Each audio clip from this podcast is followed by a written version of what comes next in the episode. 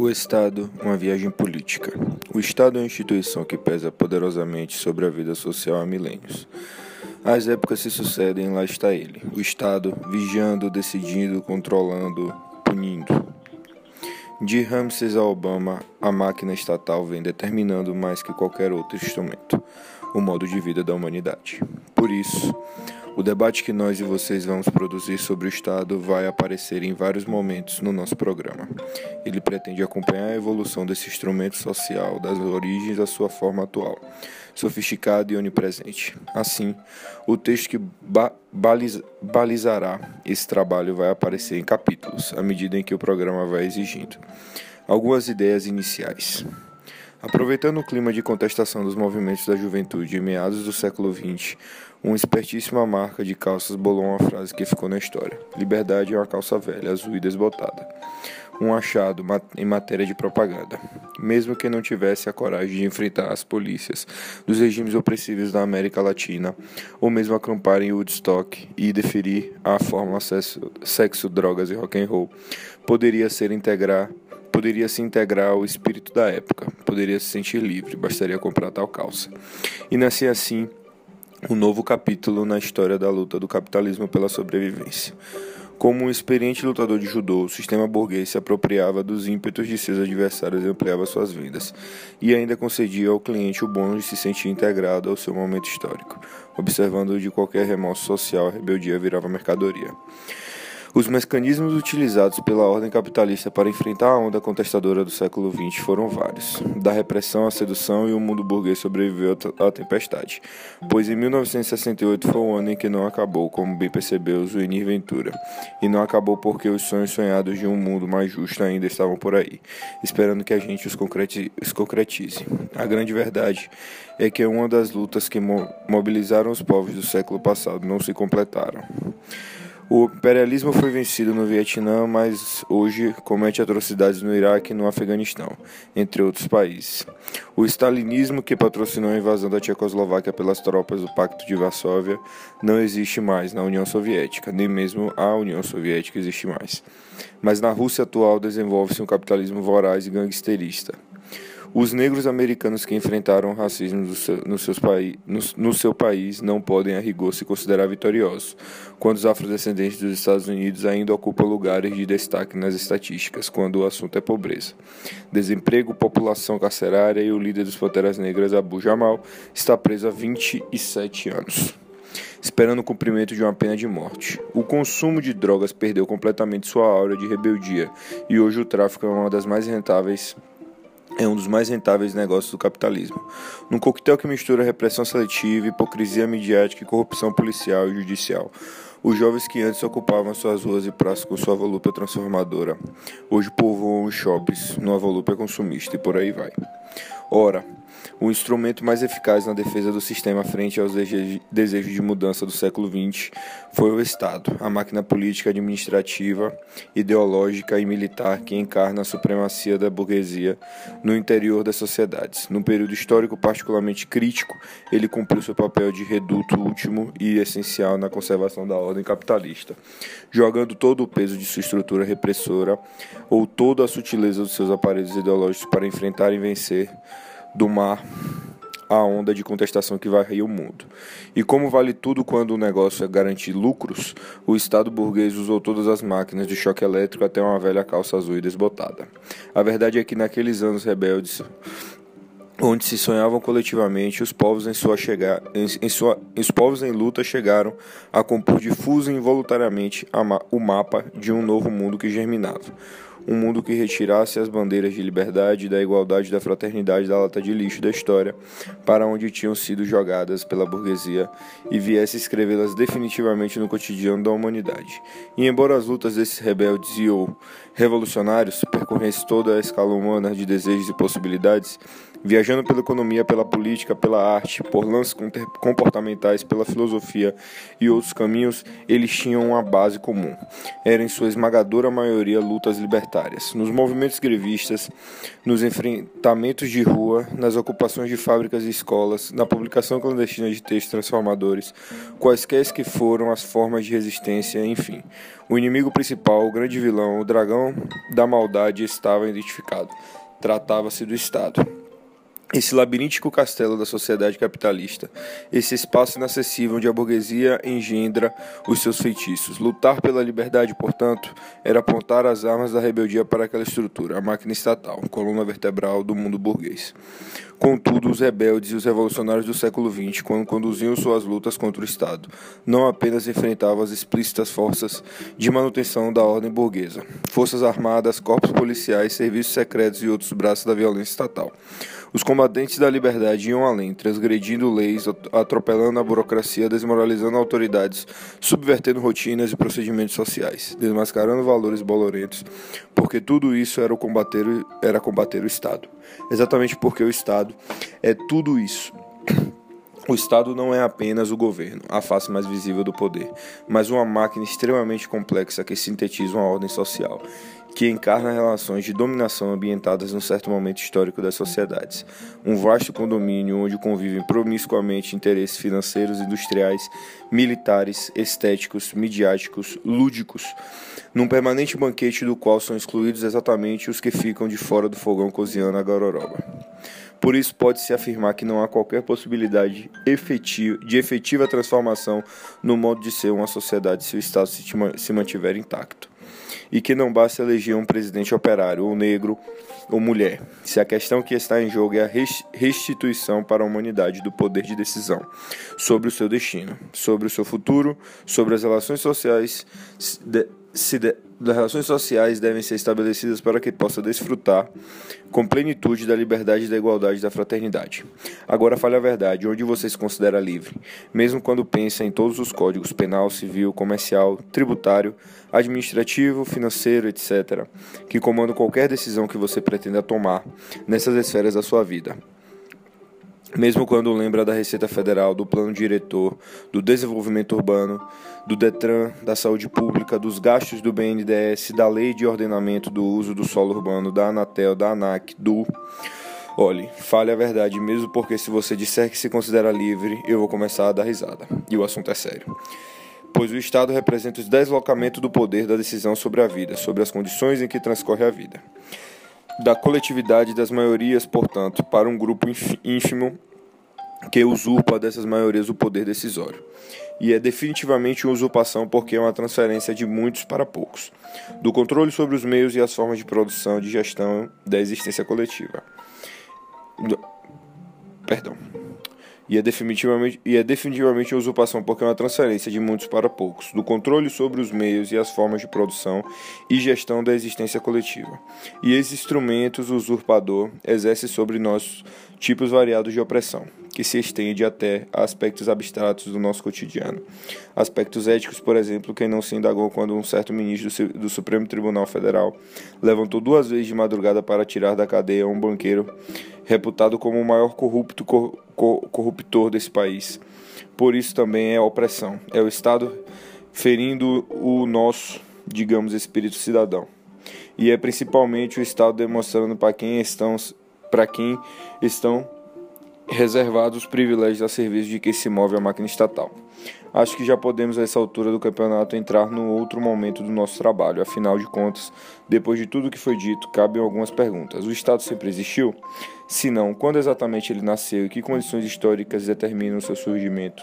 E que caminhos levaram à consolidação do seu caráter de classe? Definitivamente acho que essa é a, está na hora da gente dar um mergulho no túnel do tempo. O inteligente bicho-homem e suas traquinagens sociais. Há milhares de anos atrás, muitos antes do Capitão Nascimento e seus homens de preto subirem os morros cariocas a bordo do caveirão, o Estado já se apresentava como uma máquina para o serviço do poder. Esse é o sentido da sua existência. Afinal, a defesa da ordem, nos telões ou na vida real, no passado ou no presente, nunca foi tarefa fácil para as classes dominantes. Para a maioria do povo, afastado da liberdade do pleno desenvolvimento de todas as potencialidades, potencialidades humanas, só restaria a luta pra, contra o poder constituído a serviço da minoria. Como era de se esperar diante da ferocidade de todos, carrascos e césares, suas vozes seriam muitas vezes silenciadas à força, seus líderes brutalmente martirizados em praça pública, seus nomes apagados dos hinos e registros oficiais, suas memórias ultrajadas pela mentira e pela manipulação dos escribas a serviço dos donos do poder. Se a história acaso tivesse sido outra, não faria sentido algum indagarmos nos dias de hoje quem condenou Mandela à prisão perpétua, quem assassinou Carlos Marighella, de onde partiu a ordem para o fuzilamento dos camponeses em Eldorado dos Carajás, ou ainda quem varreu o mapa do Arraial dos Canudos. Embora tenhamos mesmo que parcialmente consciência do significado mais amplo de todos esses acontecimentos e de tantos outros, será necessário, será, será necessário um retorno ao passado para que possamos compreender como tudo começou. Uma verdadeira viagem pelo túnel do tempo até um momento anterior ao surgimento dos primeiros estados. O que pretendemos aqui é delinear algumas pistas sobre a evolução dos primeiros grupos humanos até sua entrada triunfal para a porta da história.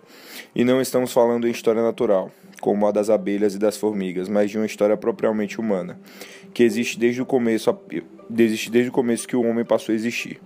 Vamos tratar, portanto, da equivocadamente chamada pré-história.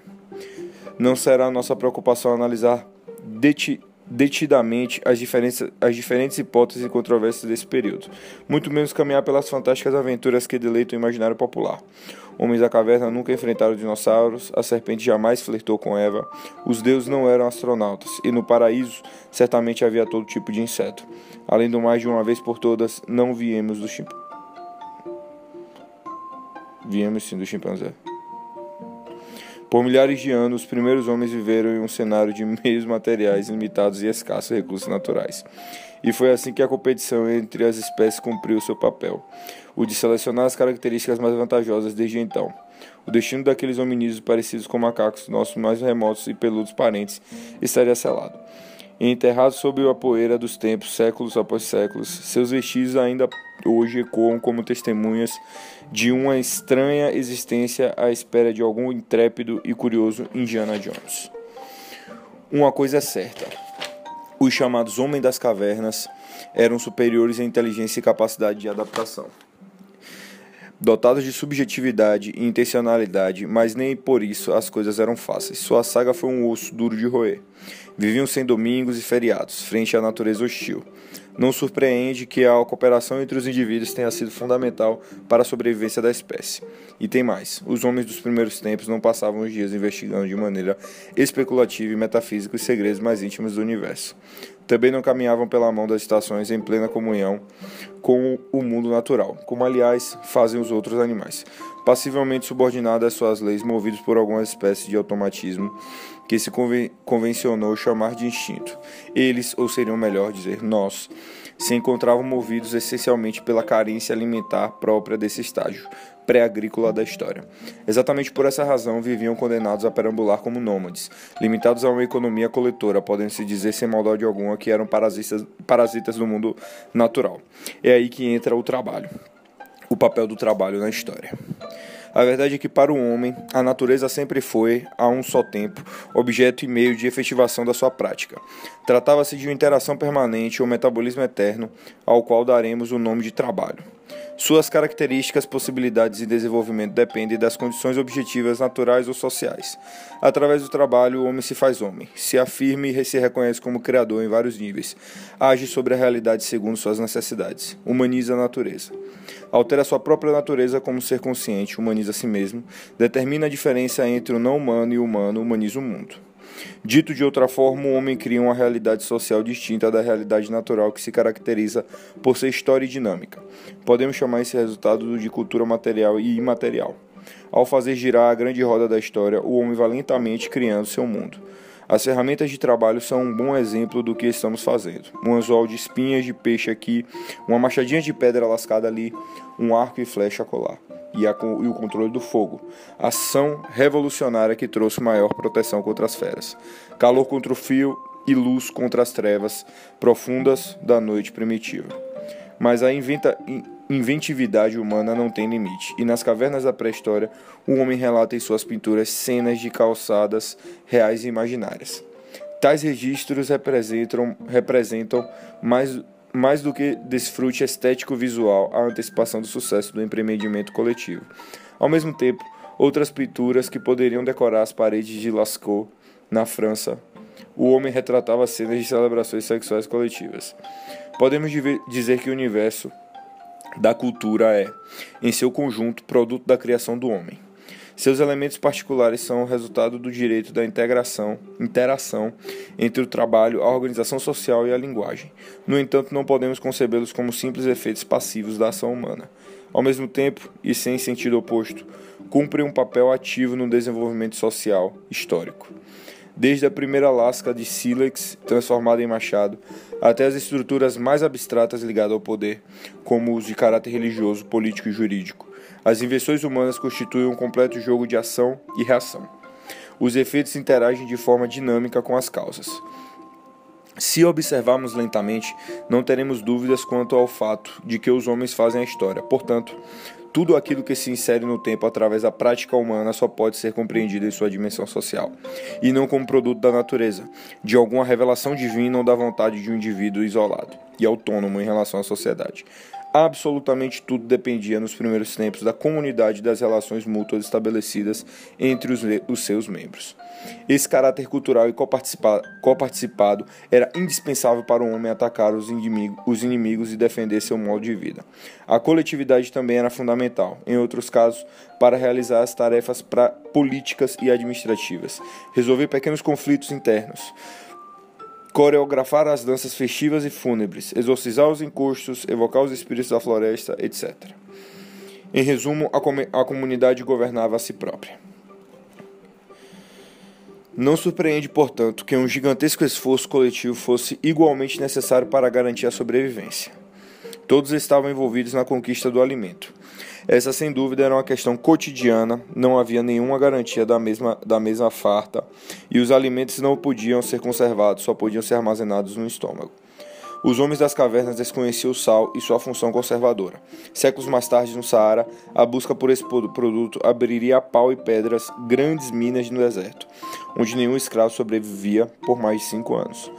No entanto, os primeiros homens, o que não se consumia na hora, perdia-se perdia perdia e no dia seguinte era a mesma história. Não restava muito tempo para que todas as preocupações, a não ser lutar contra o fantasma da fome.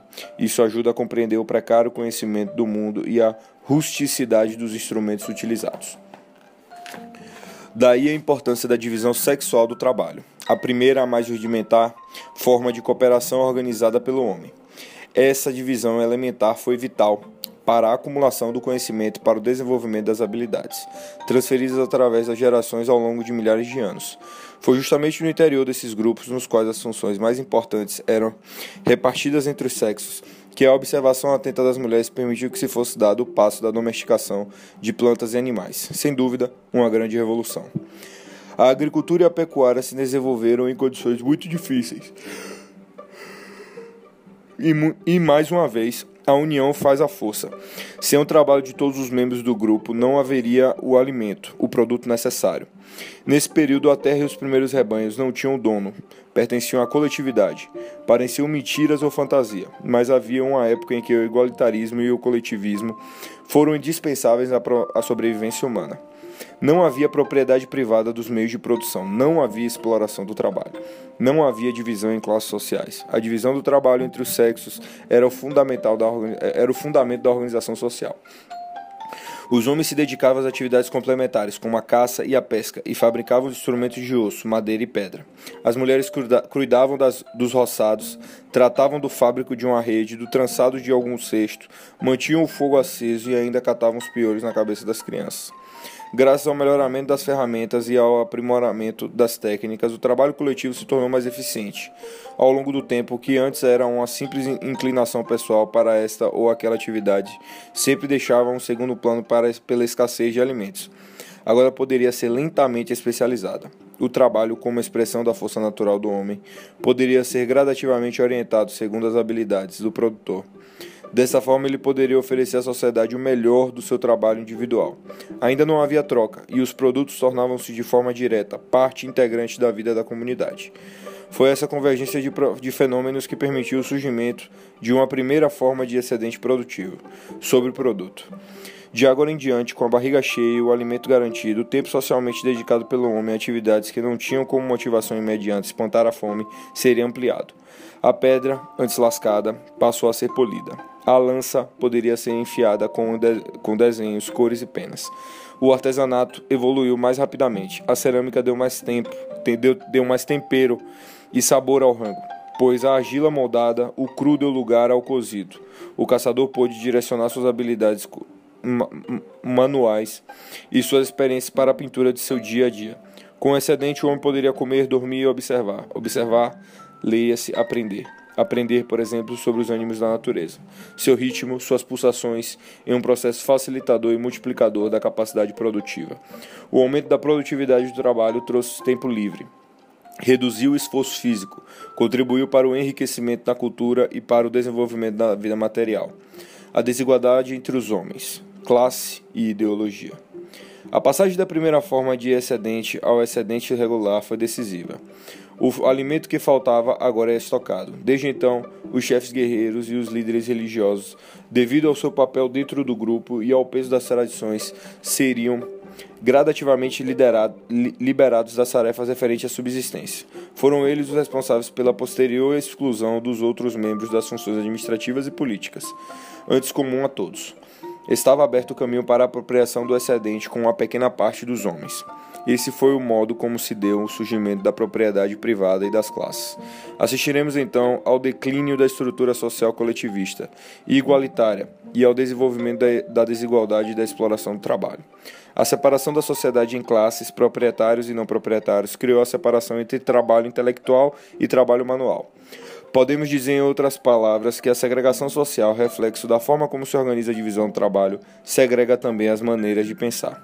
A exploração de uma parte de humanidade pela outra possibilitou a um limitado grupo de possuidores da riqueza concentrar todo o tempo livre e exercitar sua forma peculiar de interpretar a realidade e produzir ideias, que vão justificar essa nova ordem. Esse conjunto de ideias, que vamos chamar de ideologia, não representa o mundo, mas ao contrário, representa um modo particular de encarar o mundo. Um sistema ordenado de representações no qual as ideias parecem existir por si mesmas, passam a ser vistas como exteriores ao mundo independente da ação humana. Não são compreendidas como produto da história, aliás, nem mesmo os homens se apresentam dentro dessa perspectiva como produtores da história. Entenderam? Vou explicar. É próprio da ideologia inverter a ordem das coisas. Ela tem o poder de fazer do nada o real e do real o nada. Estamos falando de uma reviravolta que deixa a realidade de pernas para o ar. Nesse mundo de ponta cabeça, o imaterial se materializa. As ideias passam a governar a vida dos homens. O humano se desumaniza, o trabalho é a sua negação para representar exploração e embrutecimento e o histórico se naturaliza. A propriedade privada se torna primeiro para seus defensores, depois de uma parcela cada vez maior de indivíduos, um direito natural. Nas sociedades divididas em classes, a ideologia pode ser interpretada como uma expressão de uma consciência conservadora. Afinal de contas, manter os privilégios implica em combinar ações práticas com um discurso justificador da opressão. Querem um exemplo? Aristóteles, o maior pensador da antiguidade, costumava dizer: que o trabalho era coisa de escravos. A ideologia dominante é, portanto, uma visão social de mundo. Vinculada aos interesses das classes dominantes, seu papel é justificar e reproduzir, consciente ou inconscientemente, a ordem social desigual estabelecida. É óbvio que esse conjunto de ideias não cai do céu. Ele se desenvolve a partir do, do solo real da história real.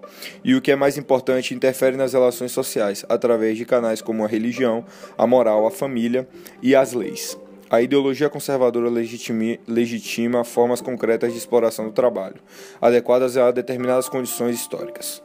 Os primeiros explorados. O fato é que, desde tempos mais remotos, a exploração do homem pelo homem dissolveu a organização cooperativa e a solidariedade social, típicas da barbárie. A longa caminhada da civilização havia começado, com o pé esquerdo. Logo apareceriam suas primeiras vítimas, as mulheres e os escravos. A família como nós conhecemos nem sempre existiu.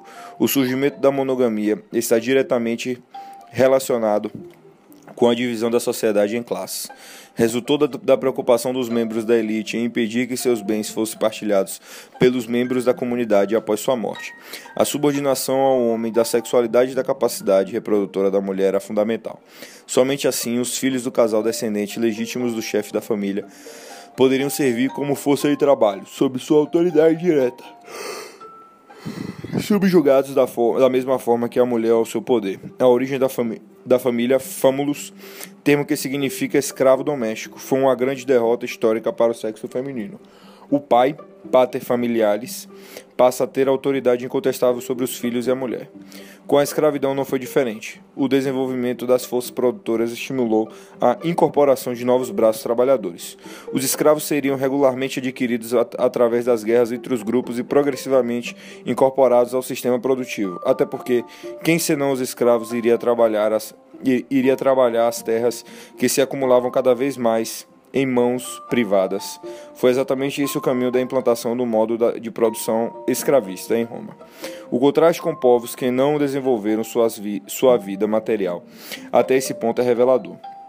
Os Tupinambá, uma das, uma das nossas matrizes uma das nossas matrizes étnicas, não escravizava os guerreiros rivais eventualmente capturados. Também não torturava os prisioneiros de guerra em calabouços sombrios semelhantes ao de Guantánamo ou Abu Ghara, como fazem os civilizados oficiais norte-americanos do mundo afora transformavam os cativos em uma cobiça paçoca de gente, ofertada aos membros da tribo em um ritual religioso, enfeitados com plumas e pintados de urucum ou genipapo, acreditavam incorporar as virtudes e qualidades do prato principal, o outrora combatente inimigo. A inexistência da escravidão na cultura tupinambá revela as carências e limitações daquela sociedade.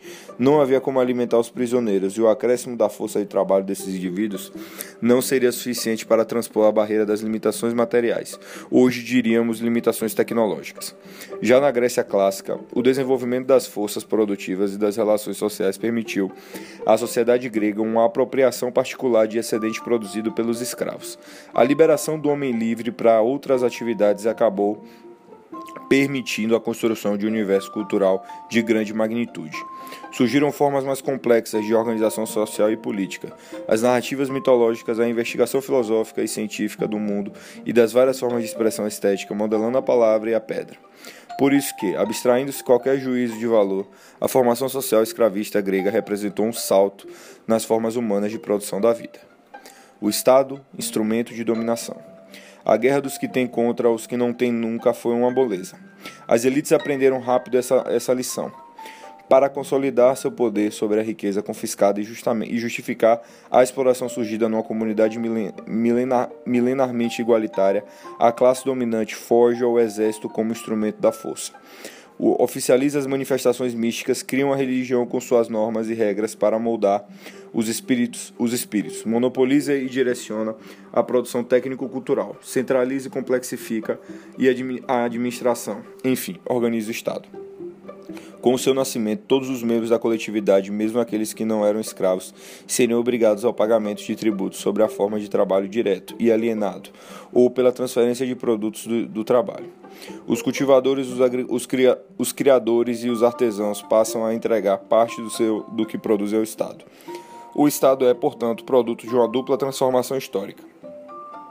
Em primeiro lugar, uma transformação econômica que permitiu o aparecimento de, uma, de um excedente irregular e criou as condições para a divisão da sociedade em classes.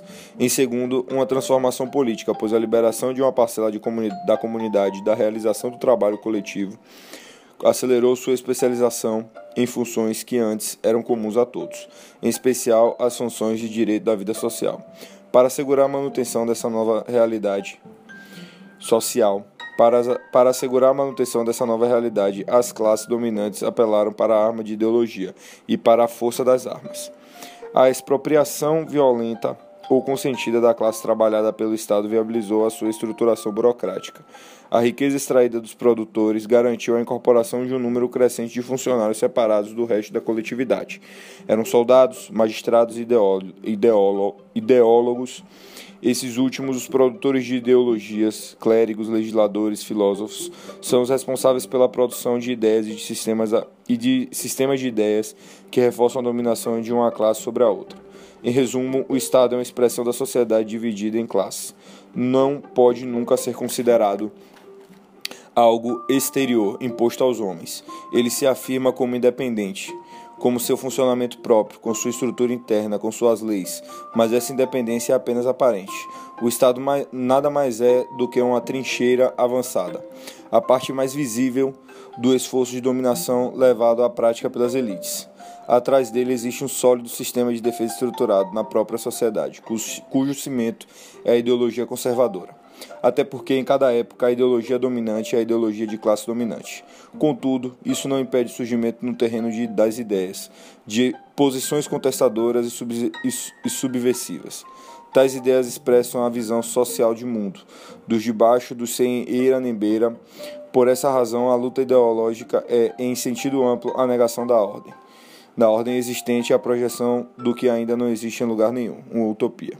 O caso da burguesia nos tempos modernos, por mais paradoxal que pareça, é emblemático, antes de se tornar classe dominante e assumir uma posição reacionária. A burguesia cumpriu o papel revolucionário, inclusive no plano ideológico. Combateu ferozmente o pensamento dominante aristocrático, absolutista clerical. Elaborou o iluminismo, o pensamento, o pensamento liberal e reconstruiu o mundo, com base nessas ideias. Só que a burguesia não tem jeito. Ao se ver classe dominante, ela que tanto lutava pela mudança, passou a recusar qualquer mudança. De tanto negar o passado, negou a si própria como classe revolucionária. A tarefa revolucionária mudou então de mãos. Os trabalhadores descobriram os limites da ideologia liberal e começaram a construir, nos apagar, no apagar das luzes do século XX, do século XVIII, a sua própria utopia revolucionária. Mas esse é assunto para os próximos livros.